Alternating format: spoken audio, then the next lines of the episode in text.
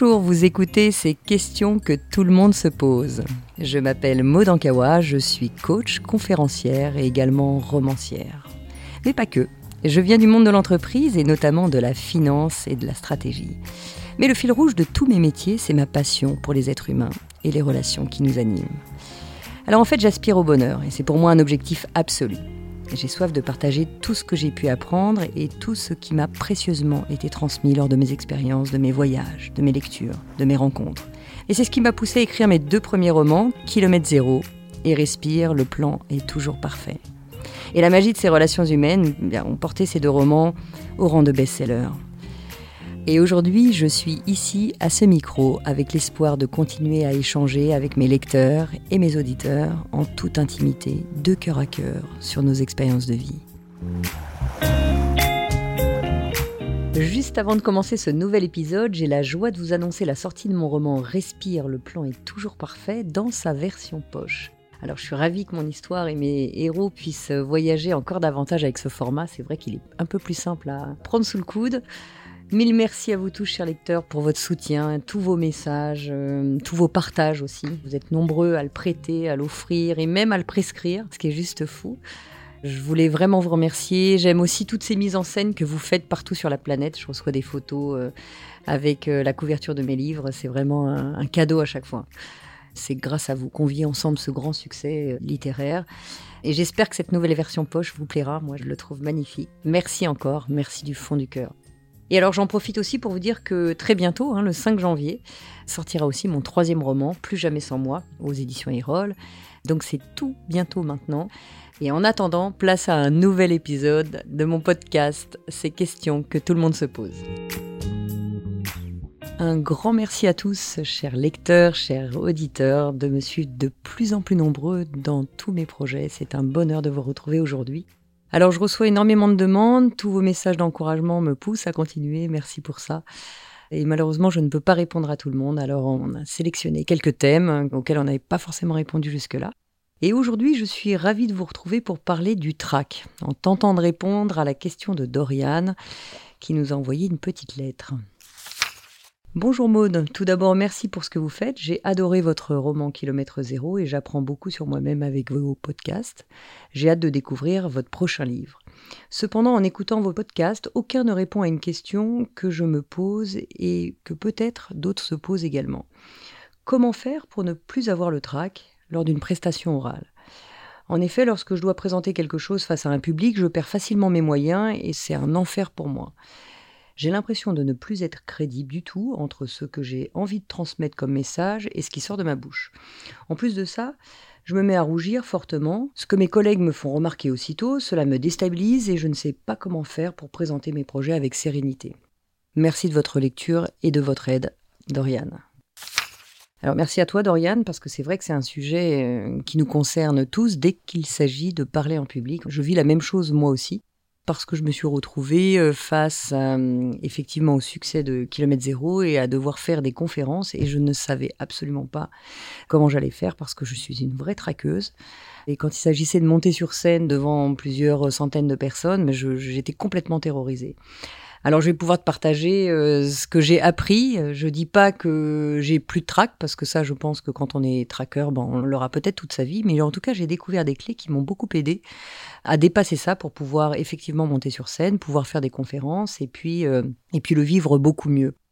La première chose quand on a le trac, c'est qu'on le vit très très mal on est mal à l'aise, on a un tas d'émotions qui arrivent, comme la honte, comme la peur évidemment, comme euh, parfois euh, la tristesse, et puis il y a un tas d'éléments dans le corps, je ne sais pas si ça vous fait ça quand vous avez le trac, mais on a le cœur qui se met à s'accélérer, les mains moites, euh, la sueur, on n'est pas forcément à l'aise, on se sent pas bien bien dans son corps, et puis on se sent un peu seul au monde.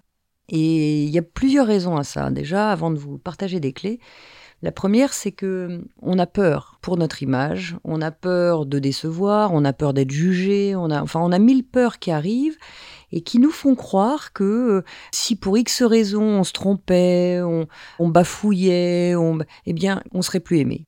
Et ça, c'est vraiment un schéma de notre cerveau qui nous fait croire à un tas de choses qui fait que on se dit ben on n'arrivera jamais euh, et on sera rejeté si on, on échoue à, cette prestation. Et ça, c'est absolument faux, parce que déjà, je me suis rendu compte que, effectivement, euh, sur scène, ça m'arrivait de bafouiller, ça m'arrivait de me tromper, ça m'arrivait d'avoir même par le trac euh, perdu une idée. Et en fait, ben, le public est, toujours bienveillant parce que quelque part, il n'est pas là pour juger, il est là pour nous écouter. Et il faut savoir que pour tout le monde, c'est difficile. Donc, il y a une vraie empathie des gens en général, quand quelqu'un prend la parole, euh, d'essayer d'aider, d'encourager et sûrement pas d'attendre à la Kalachnikov que tu te trompes ou, quoi que ce soit. Donc la première chose, c'est de détendre un peu ses croyances parce qu'on est dans ce schéma où effectivement, bah, si on se trompe, voilà, on sera jugé, on, sera un petit peu euh, mis de côté, ce qui est faux. Alors, moi, je me suis fait aider hein, pour monter sur scène. Je me suis fait aider d'une personne, hein, d'un coach, pour prendre des repères, parce que j'avais tendance à marcher beaucoup par la nervosité, j'avais tendance à bafouiller, j'avais tendance à pas être à l'aise du tout. Et la première chose qu'il m'a dit, c'est de maîtriser parfaitement mon sujet. Alors c'est vrai que, comme je parlais des éléments du livre, je connaissais bien mon livre et je pouvais en parler pendant des heures. Sauf que quand arrivait le moment du trac, ben, je perdais un peu mon cerveau, c'est-à-dire que j'avais le sentiment de plus rien savoir sur rien. Donc, eh bien, euh, comme tu le disais, effectivement, tu as l'impression que tu te mets à rougir, euh, que euh, en plus tes collègues te le font remarquer, que tu te sens déstabilisé. Et là, évidemment, le cerveau bug. Et à ce moment-là, on ne connaît plus rien. Donc, pour maîtriser son sujet, eh bien, il faut répéter, répéter, répéter, répéter, répéter, répéter. Et ça, c'est vraiment une clé essentielle, parce que plus on répète, et plus on se rend compte que les automatismes viennent plus on répète et plus, j'allais dire, même sans cerveau, entre guillemets, les choses viennent naturellement dans les mots, dans les expressions, etc. Donc la première chose à faire, c'est vraiment de répéter. Ça, c'est une clé fondamentale et si j'en avais qu'une à partager, ce serait sans doute celle-ci. Après, ce qui m'a beaucoup aidé, c'est de se mettre en situation réelle. Alors, situation réelle, on n'a pas toujours la possibilité d'aller voir la salle euh, un mois avant, ou... mais peut-être que euh, toi, tu connais la salle de réunion dans laquelle tu vas faire la réunion, tu connais peut-être euh, l'endroit où tu vas devoir parler devant tes collègues, c'est peut-être dans un bureau, c'est peut-être... Et même si tu n'as pas accès à ce bureau, hein, de façon générale, même si vous n'avez pas accès à l'endroit où vous devez faire cette réunion ou cette prestation, eh ben vous pouvez peut-être l'imaginer et vous remettre un peu dans ce contexte par exemple chez vous. Moi, je sais que ce coach m'avait dit bon ben voilà, euh, tu prends ta plante verte, tu prends euh, ton canapé et puis tu prends euh, la chaise d'à côté et puis tu t'adresses à ta plante verte, à ton canapé, à ta chaise et et puis tu fais comme si c'était des spectateurs et tu t'adresses à eux. Et je dois dire qu'au début, je trouvais ça un petit peu ridicule, mais ça m'a beaucoup aidé effectivement à, imaginer le contexte. Et se mettre dans cette situation, c'est aussi se mettre dans le contexte réel. Est-ce que tu seras assise? Est-ce que tu seras debout? Est-ce que tu auras des slides? Est-ce que tu vois de faire les choses vraiment comme si tu y étais. Et plus tu vas répéter dans les conditions réelles, et tu vas voir que naturellement le jour J, euh, je dis pas que tu n'auras pas le trac, hein, c'est pas le sujet parce que tu l'auras toujours. Euh, en tout cas, moi je l'ai toujours. Mais d'un coup, ça va descendre un peu en pression. Alors une des clés aussi, une troisième clé qui m'a beaucoup aidé, c'est d'adopter une posture de confiance. Moi, quand on m'a dit ça, c'est bah oui, mais j'ai déjà pas confiance, j'ai déjà le trac, et tu me dis d'adopter une posture de confiance. Ce qui est pas évident, hein, c'est un peu comme dans une piste de ski, on dit ah bah oui, lancez-vous dans la pente, hein, toi t'es terrorisé en haut de la piste, enfin je dis toi, c'est plutôt moi là, et on dit non non mais lâche tout, euh, lance-toi dans la pente. Euh, c'est très compliqué effectivement quand on a peur. Mais pourquoi c'est important? On se redresse, c'est-à-dire qu'on redresse les épaules, on bombe un peu le torse, on respire un petit peu plus. Et plus on est dans cette position de confiance, et plus le cerveau comprend qu'il y a moins de danger. Et donc le simple fait de se redresser, de redresser sa posture, eh bien ça crée un déclic dans le cerveau. Plus le cerveau va comprendre que tu es dans une position dominante, hein, de confiance, et plus naturellement, il va envoyer de la testostérone, hein, qui est l'hormone de la confiance, et va baisser la cortisol, l'hormone du stress. Hein, donc c'est important de retrouver cet équilibre et plus tu vas avoir une position du corps de confiance et plus le cerveau va baisser cette hormone qui génère tout ce trac. Le quatrième point que vous pouvez mettre en place, c'est d'accepter les erreurs. Ça, ça m'a beaucoup aidé aussi parce que voilà, ben, vous voyez bien dans ces podcasts, des fois je bafouille un peu, des fois j'ai une phrase qui accroche. Bon, ben, c'est pas grave, c'est comme ça. C'est impossible de faire autrement. Parce que c'est impossible de ne pas se tromper. Donc acceptez les erreurs. Moi, ça m'arrive souvent euh, sur scène de perdre une idée. Donc je le dis là, je voulais vous dire quelque chose, mais j'ai perdu l'idée, ou, ou voilà, ça me reviendra plus tard, ou là j'ai bafouillé, etc. C'est pas grave. Ça nous rend humains. Et puis en fait, la réalité, c'est que c'est même pas que ça nous rend humains, c'est qu'on est des humains. Donc euh, donc on est juste nous-mêmes. Et euh, imaginer qu'on pourrait faire de A à Z quelque chose sans faire d'erreur, sans faire de faute, bah, c'est juste impossible. Et c'est bien d'être perfectionniste, hein, d'imaginer qu'on ne pourrait pas faire d'erreur. Donc on, fait du mieux qu'on peut. Mais être perfectionniste, c'est aussi accepter que ces erreurs font partie du processus et c'est pas grave. Encore une fois, gardez bien à l'esprit que ça arrivera tout le temps. Et c'est parce que vous allez faire un tas d'erreurs que, eh bien, euh, en répétant, en continuant, eh bien, vous arriverez à quelque chose qui est juste pour nous tous. Alors, une des choses aussi, une autre clé qui m'a beaucoup aidé, c'est euh, de se relaxer avant de commencer. Respirer. Quand je dis relaxer, hein, c'est pas forcément euh, partir dans des méditations de plusieurs heures, mais c'est simplement de voilà de respirer, de prendre confiance et hop de se lancer. Donc moi, ce que j'aime faire, par exemple, c'est de respirer deux trois fois euh, profondément avant de rentrer sur scène, par exemple. Hein. Donc j'inspire fort, j'expire fort, ça fait j'inspire à fond, je bloque ma respiration. de 3 secondes et hop. J'expire complètement. Hein, vous pouvez le faire deux, trois fois et naturellement, ça baisse notre rythme cardiaque. Ça nous permet de nous relaxer. Et vous voyez, naturellement, ma voix d'ailleurs prend un rythme beaucoup plus lent. Donc ça, vous pouvez le faire deux, trois fois avant d'entrer dans votre euh, présentation orale, par exemple.